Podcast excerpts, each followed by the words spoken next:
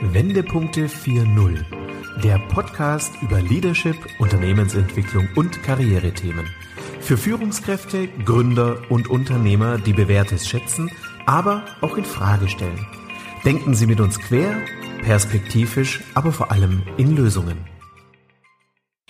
Herzlich willkommen zu unserem Podcast Wendepunkte 4.0 Leadership neu gedacht. Mein Name ist Corinna Pomorening. Ich freue mich sehr, dass heute Nils Müller bei uns im virtuellen Podcaststudio ist. Nils Müller gilt als Futurist, als Vordenker, als Visionär. Nils, schönen guten Tag, schön, dass du da bist. Hey Corinna, danke für die nette Intro. Ja, Nils, du ähm, hast ja Trendone, dein Unternehmen 2002 gegründet, bist CEO. Ihr seid Marktführer für Trendforschung und Innovationsberatung im deutschsprachigen Raum. Und darüber hinaus, ich denke, das ist auch ähm, ganz interessant für, für unsere Zuhörer zu wissen, hast du das globale aktive Netzwerk La Futura. Da bringst du ja tatsächlich auch international führende Zukunftsdenker und Visionäre zusammen. Ja, das wurde schon 2010 gegründet, ist also auch schon äh, im zehnten Jahr jetzt La Futura und äh, wächst und gedeiht global. Mhm, stark. Ja, Nils, vielen Dank nochmal, dass du dich bereit erklärt hast, hier in unserem Podcast mit einer Episode mitzuwirken. Wir beschäftigen uns ja in diesem Podcast mit Unternehmensführung, mit Leadership und da lag es natürlich nahe, dass wir auch gesagt haben, wir würden gerne auch mal wirklich so ein Visionär mit ins Gespräch, mit in die Diskussion einbeziehen. Wie verändert sich tatsächlich auch Leadership in der Zukunft? Was sind so Einflussfaktoren? Wollen wir damit gleich mal starten? Magst du da so deine Sicht der Dinge preisgeben? Ja, wenn man Leadership mal ganz platt auf Deutsch übersetzt, dann heißt es ja Führung oder Geschäftsführung. Und die ureigene Aufgabe der Geschäftsführung ist es, das Unternehmen in die Zukunft zu führen. Oder wie Peter Drucker schon sagte, es gibt eigentlich nur zwei relevante Funktionen in einem Unternehmen. Und mhm. weißt du, welche das sind? Marketing, Marketing und Innovation. Das heißt, äh, Innovation, das Neue in die Welt bringen und es dann vermarkten. Und die ganzen ja. anderen Themen, Einkauf, Accounting, Production und sowas, das ist halt alles komplett austauschbar und substituierbar oder sogar outsourcebar und virtualisierbar. Aber diese Basic Functions, so ja. das Neue in die Welt bringen, also Innovation, Invention ist ja Erfindung und Innovation ist diese Verbreitung der Erfindung über diese Funktion von Marketing. Und das ist die Funktion der, der Aufgabe der Geschäftsführung, das Unternehmen in die Zukunft zu führen. Ja, ja, interessanter Gedanke. Vor allem Peter Drucker, das ist ja schon ein paar Jahrzehnte her, dass er sich mit diesen Themen beschäftigt hat. Ne? Ich glaube, der wurde gerade 100. genau. Da gab es okay. eine große Party in Wien. Ja, genau. Ja, ja spannend. Äh, tolle Überleitung. Ähm, ja, also was, was denkst du, Nils, was ist so deine Sicht? Ähm, wie wird sich jetzt Leadership ja jetzt in den nächsten Jahren auch stark verändern? Was wird so ein wesentlicher Aspekt auch sein? Wir sind ja in so einer hochdynamischen Welt, das merken wir gerade. So eine globale Vernetzung, Innovationen rotieren immer schneller um den Globus früher, als wir angefangen haben mit Red One vor 16, 17 Jahren, da war noch, ah, wenn in den USA was passiert, dann kann man sich das da anschauen in San Francisco und dann dauert das ungefähr 18 Monate, bis das in Europa ankommt, ja. Und China spielte gar keine große Rolle, weil China war ja noch die Copycat Machine und äh, mittlerweile ist es ja nicht mehr so, dass man irgendwie 18 Monate wartet, bis mal ein Trend um den Globus fliegt, sondern mittlerweile geht es, ist es alles so super schnell vernetzt und deswegen sprechen natürlich viele von dieser VUCA-World, dieser mhm. fast changing, high dynamic, uncertainty, ambiguity, also Unklarheit auch. Und wir sind mhm. jetzt eigentlich schon in einer also in einer VUCA-Welt ist, ist, ist, ist Führung komplex, vor allen Dingen Führung in die Zukunft, weil sich eben diese Dynamik ergibt. Wir sind jetzt aber schon in der Post-VUCA-World und die ist nicht nur komplex, sondern chaotisch. Das merken wir gerade. Es gibt so viele globale Einflüsse, so viele verschiedene Dimensionen der politischen Führung in die Zukunft. Gibt es ja ganz unterschiedliche Systeme. Asien hat eine ganz andere politische Zukunftsführung als Europa, als die USA. Und wirtschaftliche Herangehensweise. Ich meine, die deutsche Ingenieursmentalität ist einfach mal ganz anders als die amerikanische Just-Do-It-Mentalität, als die chinesische Top-Down- und Button-Up-Mentalität. Und in dieser Dynamik befinden wir uns und die ist nicht nur komplex, sondern chaotisch. Das heißt, Führungskräfte, Leaders müssen es schaffen, permanent die Zukunft zu antizipieren, permanent ein Zukunftsbild zu kreieren und ihr Unternehmen mit ihren Assets in diese Zukunft erfolgreich einzubringen und zu transportieren und zu transformieren natürlich. Das ist die große Herausforderung. Hm. Ja, absolut. Ähm, Nils, du hattest auch neulich ähm, im Dialog mit mir ähm, von den vier Ps gesprochen, dass die vier Ps auch entscheidend sein werden, inwiefern diese Transformation dann auch gelingen wird und wie man auch die Zukunftsfähigkeit eines Unternehmens dann sichern kann. Ähm, wollen wir kurz unseren Zuhörern vielleicht diese vier Ps nochmal kurz erläutern? Die vier Ps sind momentan sowas von spannend. Also das steht ja für Purpose, das eine mhm. P, Planet, mhm. Profit und People. Und jetzt mhm. stell, dir vor, du startest eine Firma, Corinna. Also mhm. du, du sagst jetzt, gehst nach Australien und machst eine Firma für Schnorcheln in Great Barrier Reef. Dann hast du ja mhm. genau diese vier Themen als Leader, als Geschäftsführer. Erstens, Purpose. Du musst, warum, was ist der Sinn? Weil du hast dann ja auch Mitarbeiter, du musst der ganzen Sache irgendwie, du hast Kunden, einen Sinn geben, explore the wonderful under ocean world, the life below water, somehow a purpose why you do this business. Es fängt ja immer an mit dem Why. Warum mache ich das? Das muss man gut erklären können. Und das Why ist eben nicht nur Profit zu machen, das ist ja mm. die alte Geschäftsmodell, denke, ja. sondern mm. man muss eben den Purpose geben für die Kunden, die wollen Purpose, die Mitarbeiter wollen Purpose und viele andere Stakeholder und Shareholder auch, sogar die Aktionäre wollen ja heute einen Purpose haben. Und das mm. Zweite, du hast diesen Purpose und das geht natürlich ganz klar in Richtung Planet. Centric mhm. Design. Ich würde es gar nicht Sustainability nennen, sondern Planet Centric Design ist ja noch viel größer. Das sind eigentlich die ganzen SDGs, die Social Development Goals. Ja, es geht darum, faire Arbeits Bedingungen zu schaffen. Es geht darum, dass niemand hungert. Es geht darum, dass Leben unter Wasser funktioniert, dass man sauberes Wasser hat, dass man saubere Energie hat. Da gibt es 17 SDGs, die müsst ihr mal googeln. Unglaublich spannend. Einfach so ein Framework for the future of sustainable development. Also der Planet ist auch zum Stakeholder geworden am mhm. Tisch für neue Geschäftsmodelle. Also früher haben wir den ja immer ausgebeutet und haben eigentlich unseren ganzen Profit gemacht auf Kosten des Planets. Das mhm. heißt, wir waren nur so profitabel, weil wir die ganzen Rohstoffe, Energien, mhm. Ressourcen so günstig ernten konnten, um dann damit Profit zu machen. Aber heute sitzt der Planet ja quasi mit am Tisch, so wie die Greta quasi ständig den Führungskräften im Nacken sitzt und sagt, habt ihr auch daran gedacht, die Weltmeere mhm. nicht mit Plastik zu verseuchen? Und genau das ist für deine Schnorchelfirma dann wichtig. Also kein Waste zu hinterlassen, möglichen positive Impact on the planet zu hinterlassen. Und das dritte ist dann natürlich Profit, weil ich meine, du machst ja deinen Laden auch, er muss ja finanziert werden. Du musst ja auch deine Leute finanzieren, du willst dich mm, weiterentwickeln, du mm. brauchst Profit für Investition, Innovation. Und viertens, People. Du musst deine Mitarbeiter natürlich motivieren, intrinsisch, im besten Fall, dass sie eigentlich zum Unternehmen, äh, Unternehmer im Unternehmen werden. Und jetzt geht's um dieses systemische Management dieser vier Ps, weil die stehen ja alle miteinander in einer Dynamik, zum Teil auch im Konflikt miteinander alle vier Ps müssen gleich gemanagt werden. Es geht nicht nur ein Unternehmen, was nur Planet macht. Würde mich sehr mhm. wundern. Kenne ich nicht so viele, sondern es geht immer darum, diese vier Ps oder zumindest die von langer Dauer, ne, dass es dann wirklich äh, ja. ein junges Start-up ist mit einer, einer, guten Idee, aber es äh, wirtschaftet dann entsprechend nicht nachhaltig. Solche Unternehmen noch, die nur Planet machen, das würde mich das würde mich freuen, die äh, Unternehmen, die einfach sagen, wir machen alles nur, um Positive Impact for the Planet zu schaffen. Ich glaube, das brauchen wir auch. Aber trotzdem haben die dann natürlich auch People, wie gesagt, brauchen auch mhm. Profit, um weiter zu investieren, brauchen auch den Purpose. Also Leaders müssen sich bewusst sein, dass sie immer in dieser Dynamik der 4Ps unterwegs sind und da sehr systemisch vorangehen. Mhm. Ja, absolut. Spannend. Ähm, Nils, wie sind denn deine Gedanken in Bezug auf die Corona-Pandemie? Inwiefern gibt es da auch so einen Corona-Effekt auf Führung? Hast du da Gedanken zu?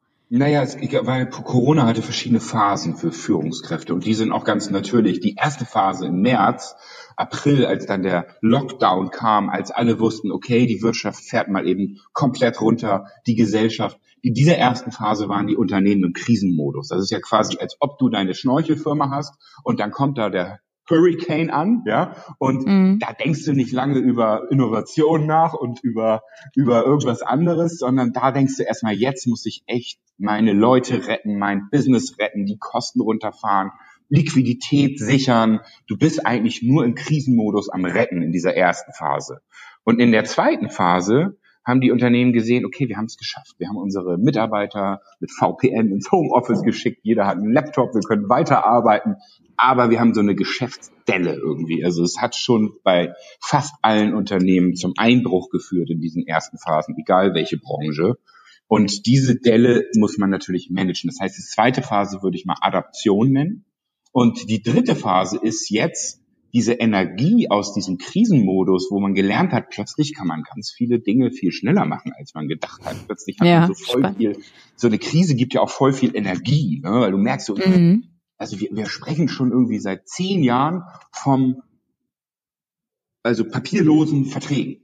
Und wenn mhm. du jetzt eine Versicherung bist und keiner geht mehr in diese Versicherungsbüros und du kannst niemanden da bewegen, irgendwie zur Post zu dackeln oder irgendwas mit normalen Unterschriften zu machen, sagst du einfach, okay, mach's einfach per WhatsApp, schalt dein Video ein, kontaktier deinen Berater, mach deinen Daumen hoch, zeig dein Perso in die Kamera und du bist ja. dabei. Und plötzlich geht sowas über Nacht. Und vorher ja. haben die Unternehmen zehn Jahre darüber nachgedacht, wie können wir das denn machen? Einfachere Unterschriften ist ja eigentlich eine gute Sache. Können wir schneller Verträge generieren? Das heißt, es hat ja ganz viel Energie gebracht in großen Konzernen, die hunderttausend von ja. Mitarbeitern haben, ja, ja. viele Abstimmungen. Und, äh ja, wir sprechen ja seit Jahren tatsächlich über New Work, über Remote-Arbeiten, über Homeoffice, Flexibilisierung und Mobilisierung der Arbeitswelt. Aber so richtig den großen Booster hat es da nicht gegeben. Das war tatsächlich durch Corona, oder? Corona ist ein Turbo für Innovation. Corona ist ein Katalysator für Innovation. Corona ist kein Fluch, sondern ein Flug, weißt du, wie auf dem Acker. Ja, der ja. alles durch, der äh, upside down, der macht alles nochmal neu. Und das sind ganz viele Dinge. Corona gibt uns, kannst du auch sagen, Covid, ja, also ist it's, it's like a catalyst for orientation and giving vitality to innovation and digitalization. Und das ist die Abkürzung Covid. A catalyst for giving orientation, ja. weil man wird sich plötzlich klar, was ist wirklich wichtig gibt Vitalität, man hat weckt ganz neue Energien für Innovation und Digitalisierung. Und ich meine, Digitalisierung sieht man ja jetzt bei jedem, egal ob ich jetzt Direct-to-Consumer mache, wo ich vorher nur am Point of Sale war, egal ob ich E-Commerce mache, wo ich vorher irgendwie eine analoge Marke war, äh, egal ob ich mein Workplace digitalisiert habe. Alle haben es in kürzester Zeit geschafft. Sogar Riesenplayer, die Callcenter hatten und seit zehn Jahren an der Strategie waren, wie sie da remote arbeiten können, haben innerhalb von zwei Nächten 30.000 Mitarbeiter aus dem Office ins Homeoffice geschickt, mit VPN, mit allen Pipapo. Und es klappt, ja, die Krankheitsraten sind viel geringer als vorher, die Kundenzufriedenheit geht hoch. Es ist nicht nur möglich, sondern es ist sogar besser. Und diese Energie mitzunehmen für zukünftige Innovations- und Zukunftsprojekte, das ist die dritte Phase und da freue ich mich drauf. Hm. Ja, du klingst ganz optimistisch. Klingst du auch noch so positiv und ähm, siehst du auch Chancen, wenn wir jetzt noch mal kurz den Schwenk auf den Finanzsektor auch legen? Ähm, glaubst du, hat der Finanzsektor so in seiner Form auch eine ja eine positive Zukunftsperspektive? Wie siehst du das? Hm. Ich, ich sehe das sehr schwierig, ehrlich gesagt. Also natürlich sind die Banken momentan total äh, systemrelevant und ähm, keiner möchte sie, glaube ich, missen, der jetzt Business macht. Die machen auf jeden Fall, bringen viel Wert in die Unternehmen und die Gesellschaft im Sinne von Stabilität und Liquidität. Ähm, mhm. ich, ich möchte die erstmal wertschätzen und auch meine Erfahrungen mit, mit Banken äh, wertschätzen. Ich glaube aber, dass das Basisgeschäftsmodell mit zum, im B2C zum Beispiel mit Kundenbeziehungen Geld zu machen, da stelle ich ein großes Fragezeichen hinter, weil die stehen ja eigentlich an einer Y-Weichen-Entscheidung. Sind sie in Zukunft wirklich noch eine direkt Consumerbank oder sind sie irgendwie, sind, sind da dann vielleicht Alipay, WeChat Pay und, und Apple Pay und Google Pay eine, als Interface für unsere Kids? Sind sie wirklich noch in diesem direkten Kundenkontakt oder wer hatten dann das Interface? Mhm. Oder werden sie zur Plattform für verschiedene Möglichkeiten, die man auf dieser, also auf eine Bankplattform kann man ja ganz vieles machen. Ähm, oder werden sie einfach nur zum Service Provider und integrieren sich in irgendwelche anderen Value Chains ähm, technischer Natur, um sich dort mit ihren Kompetenzen einzuklinken und werden dadurch natürlich auch ein Stück weit unsichtbar. Und ich ich spreche mit vielen Banken und ähm, natürlich denken alle schon jahrelang darüber nach, aber so klare Entscheidungen haben die noch nicht getroffen. Und ich glaube, das ist wieder auf Leadership zurückzuführen. Man braucht manchmal einen Top-Leader, der auch sagt, okay, hier sind 200 Führungskräfte, die können sich irgendwie alle nicht einigen. Das sind alles Alpha-Tiere, die seit 30 Jahren hier rumsitzen und super mächtig sind.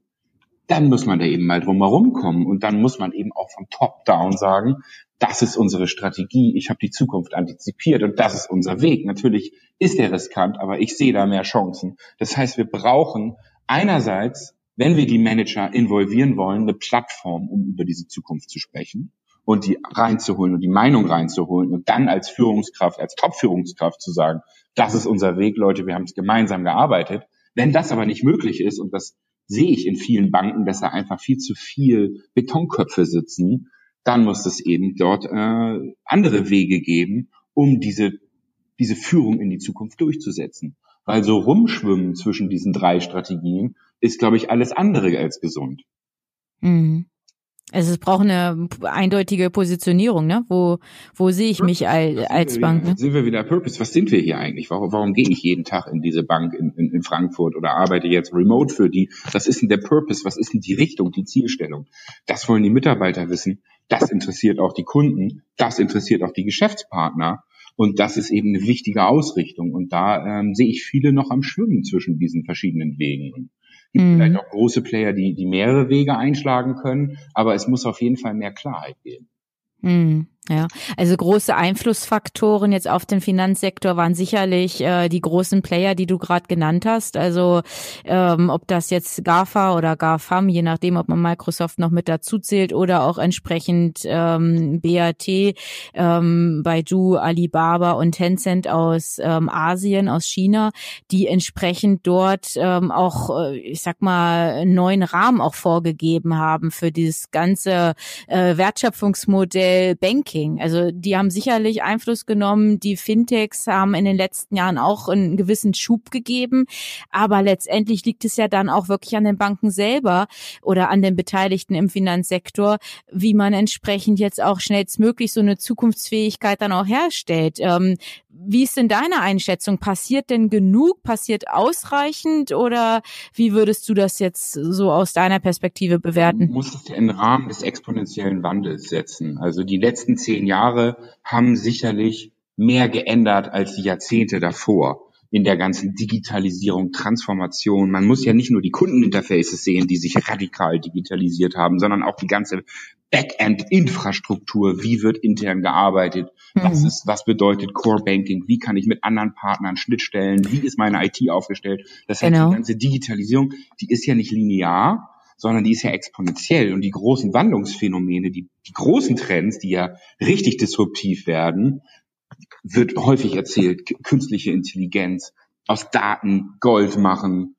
Blockchain Business, Internet der Dinge auch in Objekte, die Financial Value Chain zu integrieren. Ich meine, es geht ja auch um Bereiche wie Logistik, wo nicht nur Waren ausgetauscht werden, sondern auch Finanztransaktionen stattfinden. Mhm. Und da geht es eben um Industrial IoT, um Blockchain, Seamless Commerce für den Kunden. Also da passiert eben in den nächsten Jahren einfach mal doppelt so viel wenn nicht sogar dreimal so viel. Und das ist eben der exponentielle Wandel. Das heißt, die Kurve mhm. ist nicht linear. Und in, in, dieser, in dieser Zeit ähm, würde, würde ich sagen, da, da geht es eben auch um, um neue Technologien wie Quantencomputing, Neuromorphic Computing, die einfach bestimmte Dinge, Fähigkeiten haben.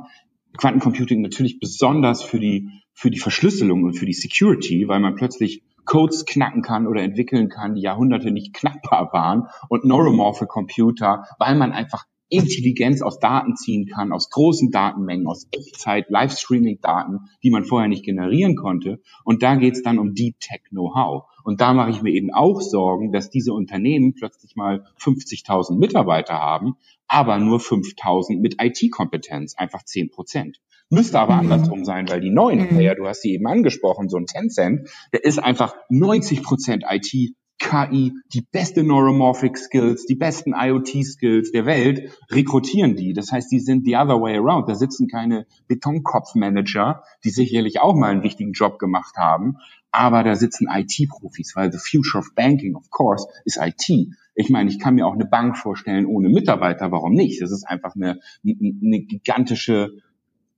Algorithmus, weil es alles ist ja eigentlich ein Algorithmus, was da stattfindet. Und dieser, mhm. und dieser Algorithmus ist einfach so optimiert, dass er den Kunden optimal zur Verfügung steht und optimal befriedigt in seinen Bedürfnissen. Aber sehnt sich nicht auch der Mensch ein Stück weit nach äh, persönlichen Kontakten? Also wenn wir jetzt über die Legitimation von, von Bankern, von, von Bankberatung auch sprechen? Du merkst Siehst es ja. Du dann erst zwei, zwei Dinge dazu. Du merkst es ja jetzt gerade, wie gut alles auch so funktioniert, obwohl wir uns jetzt irgendwie nicht ständig jede Woche in den Armen liegen und treffen und hallo und hier, äh, ich bin wieder, wo wohnst du eigentlich, Corinna? In welcher Stadt? Im Westen von Hamburg, in Schenefeld. Ja, das ist gar nicht so weit. Ich ja auch äh, im Blankenese. Also da könnten wir uns dann auch mal treffen. Aber ich meine, du merkst ja gerade, wie gut das alles funktioniert und äh, wie gut es digital funktioniert. Und vor allen Dingen müssen wir ja gar nicht über uns nachdenken, sondern über die nächste Generation, die dann in zehn Jahren in dieser Welt lebt, die dann Business macht. Und das ist, ähm, das ist sicherlich eine Generation, die absolut gelernt hat, in, in, in Roblox und Minecraft also ihr Business zu machen. Das heißt, die wachsen jetzt mit fünf Jahren auf in dreidimensionalen Welten, wo wir damals noch Lego gespielt haben oder irgendwelche Puppen angezogen haben. Und das ist einfach eine ganz andere Selbstverständlichkeit, mit digitalen Medien umzugehen. Und das ist der eine Punkt. Der andere ist, wenn du jetzt zu deinem Bankberater gehst und wirklich mal ein größeres Thema hast, deine Unternehmensgründung und so weiter, sicherlich gibt's da kompetente Ansprechpartner, aber sicherlich gibt's da auch noch total verkorkste Dinge, wo die dann sagen, ja, da müssen sie erstmal in die Filiale kommen und wir wollen sie erstmal kennenlernen und sind sie denn wirklich liquide und äh, ich, ich möchte sie erstmal angucken und da musst du dann deinen Anzug anziehen und dein Jackett und so weiter. Klar macht man ja auch gerne, aber frage ich mich, wo ist der Sinn der Sache? Weil eigentlich kann die KI ja sofort automatisiert analysieren, wie ist eigentlich mein ganzer Finanztransaktions- und, und Einkaufsverhalten und so weiter. Das heißt, ich kann natürlich viel saubere Daten generieren als irgendwie so eine Mensch-zu-Mensch-Beziehung, wo man aus dem Bauchgefühl her sagt, dem vertraue ich. Ich bin Herr Meier hier aus der aus der Bank seit 40 Jahren und weiß genau Bescheid, wem ich vertrauen kann. Da muss ich nur noch mal in den mhm. Bauch gucken und in die Augen gucken. Nein, so ist es doch nicht. Die Daten geben ja viel mehr her. Und ähm, man soll sich von, von anderen Dingen sicherlich nicht blenden lassen. Und da, da glaube ich, dass auch ganz viele noch sehr oldschool tippen. Mhm, okay. Nils, wenn du vielleicht so eine Message noch mit auf den Weg geben möchtest, so für unsere Leader, für unsere Zuhörer, die ja ein Stück weit auch Entscheider, Unternehmenslenker sind, Führungskräfte, was wäre so deine Botschaft? Was, was wirst du mit auf den Weg geben wollen? Wir, wir können wieder in den Anfang des Gesprächs gehen. Leadership heißt das Unternehmen in die Zukunft führen. Egal, ob ich ein Top-Leader bin oder ob ich in einer Abteilung eine Führungskraft bin. Es geht darum, das Unternehmen in die Zukunft zu führen. Und in einer hochkomplexen, zum Teil chaotischen Welt reicht es natürlich nicht mehr, dort alle paar Jahre meine Strategie zu machen, um meine Ausrichtung neu zu diskutieren. Früher war das, waren das so zehn Jahreszyklen, hat man seine Vision gebaut bis 2030 und das hielt dann auch zehn Jahre. Man hat mhm. alle Jahre dann seine Strategie abgedatet. Nein, wir sind in einer, in einem dynamischen Zukunftsfindungs-, Zukunftsexploration, Zukunftsantizipations- und auch, auch mit einer globalen Sicht, ja, also nicht den Fehler machen, hier zu sehr in, in, in Zentraleuropa zu schauen, sondern global zu schauen, weil die Player sind einfach global. Da sieht man ratzfatz, wie schnell irgendwie in Amazon einen deutschen Markt aufräumt und hier einen riesen Marktanteil bekommt. Das dauert nicht lange, das geht ratzfatz. Und deswegen global antizipieren, schauen und vor allen Dingen Cross-Industrie. Also immer gucken, welche Chancen habe ich jetzt in der Health-Industrie, in der Automotive-Industrie, also dieses ganze kontaktlose Bezahlen, Seamless Commerce, auch dieses Automated Payment Integration ist ja super spannend. Ne? Diese, diese mhm. ganzen Themen zu antizipieren und permanent seine Strategie neu auszurichten. Das heißt, wir sind plötzlich in einem dynamischen Strategieprozess, wo wir früher eher eher statische Strategieprozesse haben. Mhm. Und das kann okay. auch Spaß machen, weil man kann einfach sein Team involvieren, digitale Workshops aufmachen, regelmäßig gucken, einmal im Quartal, einmal im Monat, was seht ihr an neuen Themen, was seid ihr an neuen Trends, müssen wir unsere Ausrichtung justieren, ist was Neues dazugekommen. Das ist nicht mehr in Stein gemeißelt für zehn Jahre, sondern das sind viel kürzere und sehr dynamische Zyklen. Hm, okay. Nils, dann können wir vielleicht an der Stelle auch noch euren Trend Explorer erwähnen. Ihr bietet ja als Trendone den Trend Explorer an. Das heißt, dort äh, stellt ihr regelmäßig neue Trends, neue Branchentrends auch vor. Könnte vielleicht auch für den einen oder anderen eine Hilfestellung für den Strategieprozess darstellen, oder? Der, der Trend Explorer ist natürlich ein super Tool, um weltweit und industrieübergreifend Trends zu antizipieren. Da sind jeden Monat die Top 250 weltweiten Trends drin für alle Branchen, technologisch, gesellschaftlich, politisch, Geschäftsmodelle, Marketing, alles drin. Kann man einfach exploren, wie der Trend Explorer schon sagt. Und es gibt mittlerweile auch den Trendmanager, weil dann kann natürlich jeder in einem Trendmanager.com seine eigene Trendradar entwickeln, seine eigenen Trends für sich sortieren. Das kannst du dir vorstellen, dass du dein eigenes Trenduniversum permanent justierst, genau wie ich das eben beschrieben habe, nicht nur alleine, sondern mit deinen ganzen Kollegen zusammen. Hast du eigentlich einen permanenten Blick auf die wichtigsten Trends, kannst zwischen den Punkten lesen, between the dots, was bedeutet das für uns, für unsere Strategie, was sind hier Chancenfelder, wo sind vielleicht auch Risiken, neue Trends, die Herausforderungen bringen und so weiter. Und ähm, ja, das ist, das ist äh, auf jeden Fall eine gute Möglichkeit, um so einen dynamischen Strategieprozess auch aufzubauen, ja. Okay, super. Ja, Nils, unsere Zeit ist schon rum. Ähm, ich sage ganz herzlich Danke an dich, dass du dir die Zeit genommen hast, hier unseren Podcast-Zuhörern ja etwas Einblick zu geben in deine Gedanken, in deine Perspektive für unsere Zukunft. Ähm, war total spannend und hat Spaß gemacht. Dankeschön. Corinna, ich wünsche dir ein super Wochenende und ähm, melde dich mal wieder. Wir sind ja nicht weit auseinander. Ja, genau. Nils, ganz lieben Dank. Ne? Bye, bye, Corinna. Schönes Wochenende. Ciao. Ciao und wiederhören, liebe Zuhörer, bleiben Sie uns treu unserem Podcast Wendepunkte 4.0 Leadership neu gedacht. Vielen Dank, bis bald. Hören Sie gerne wieder rein, wenn eine neue Folge von Wendepunkte 4.0 Leadership neu gedacht auf Sie wartet. Abonnieren Sie unseren Podcast und besuchen Sie auch unsere Facebook-Gruppe.